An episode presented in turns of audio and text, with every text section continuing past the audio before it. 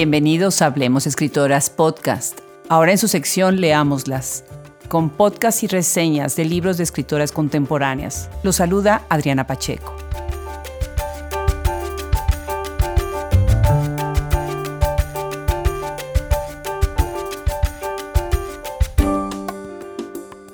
...2019 cerró con la publicación del libro Un montón de escritura para nada por Sara Uribe, publicado por Dharma Books, es un verdadero reto literario, tanto en forma como en fondo, que enfrenta al lector a muchos aspectos de la literatura, la industria editorial y el oficio de escribir.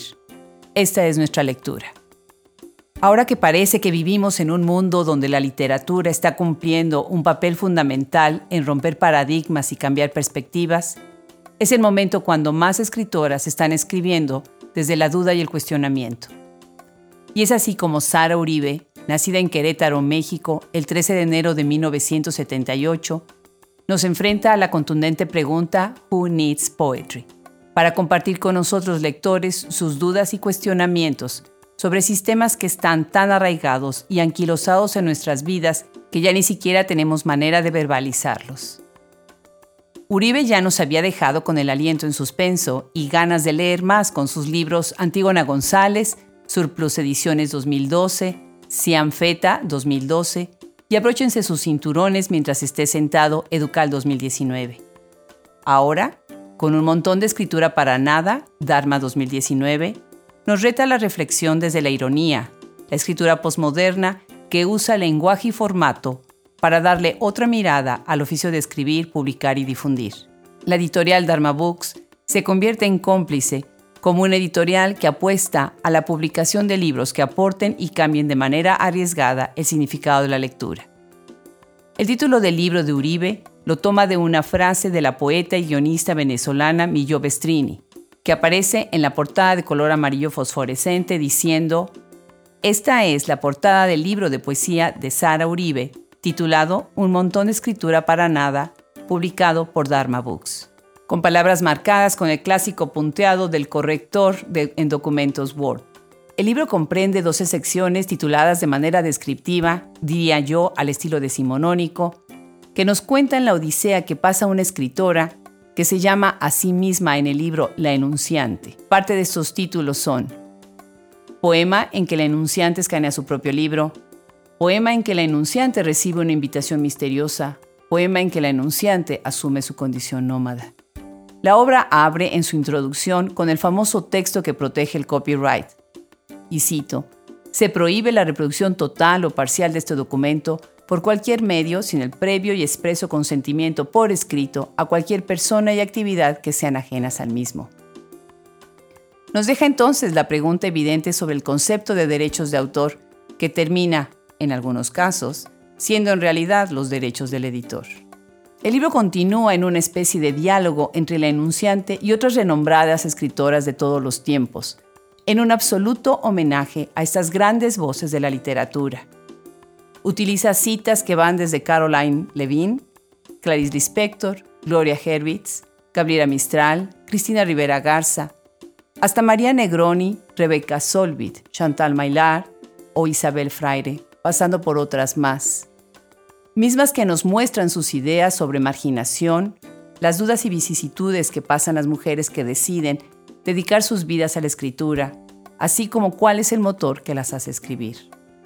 Desde los agradecimientos mismos del libro se hace evidente un ejercicio de sororidad y complicidad, a la que una tradición masculina en las letras ha orillado a las mujeres a unirse, incluirse y reconocerse, cuando durante tanto tiempo y de tantas maneras han sido excluidas.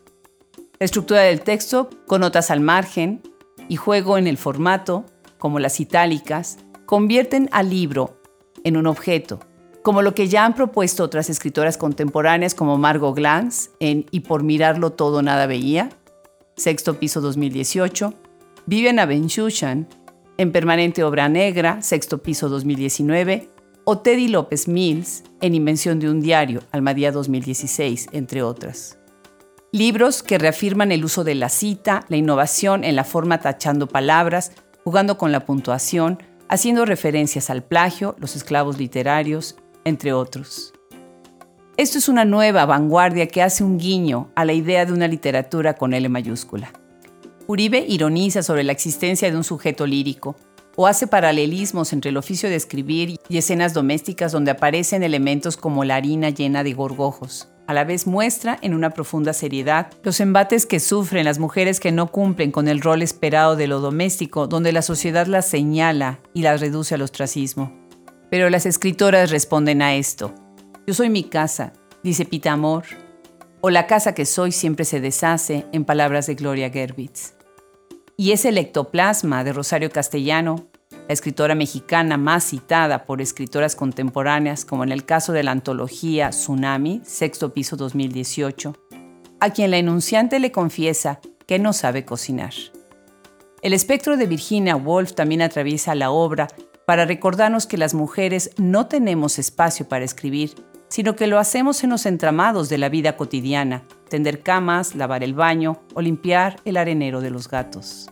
La exclusión que sufren las escritoras queda en evidencia también en otro pasaje, donde la enunciante es invitada a una reunión secreta donde encuentra, con sorpresa, que es la única mujer.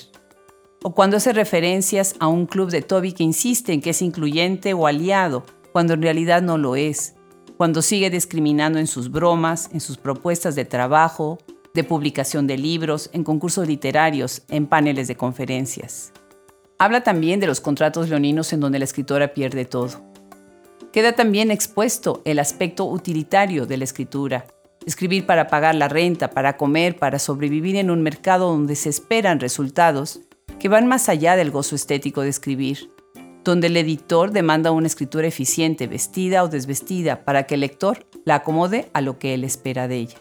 Así, al final, no queda más que la duda si escribir el poema para después mejor borrarlo o publicar el no poema sino su borradura. El poema ya no existe, el poeta ya es una ficción de sí mismo, donde el enunciante nos dice, y cito, no me creas lo que te estoy contando porque soy una ficción de mí. Un montón de escritura para nada es así una lectura obligada en estos tiempos en donde hay más preguntas que respuestas. Es una reflexión inteligente, brillante y sagaz. Y para responder a la pregunta ¿Who needs poetry? Hablemos Escritoras responde todos nosotros, para sobrevivir y vivir gracias al talento de nuestras escritoras contemporáneas.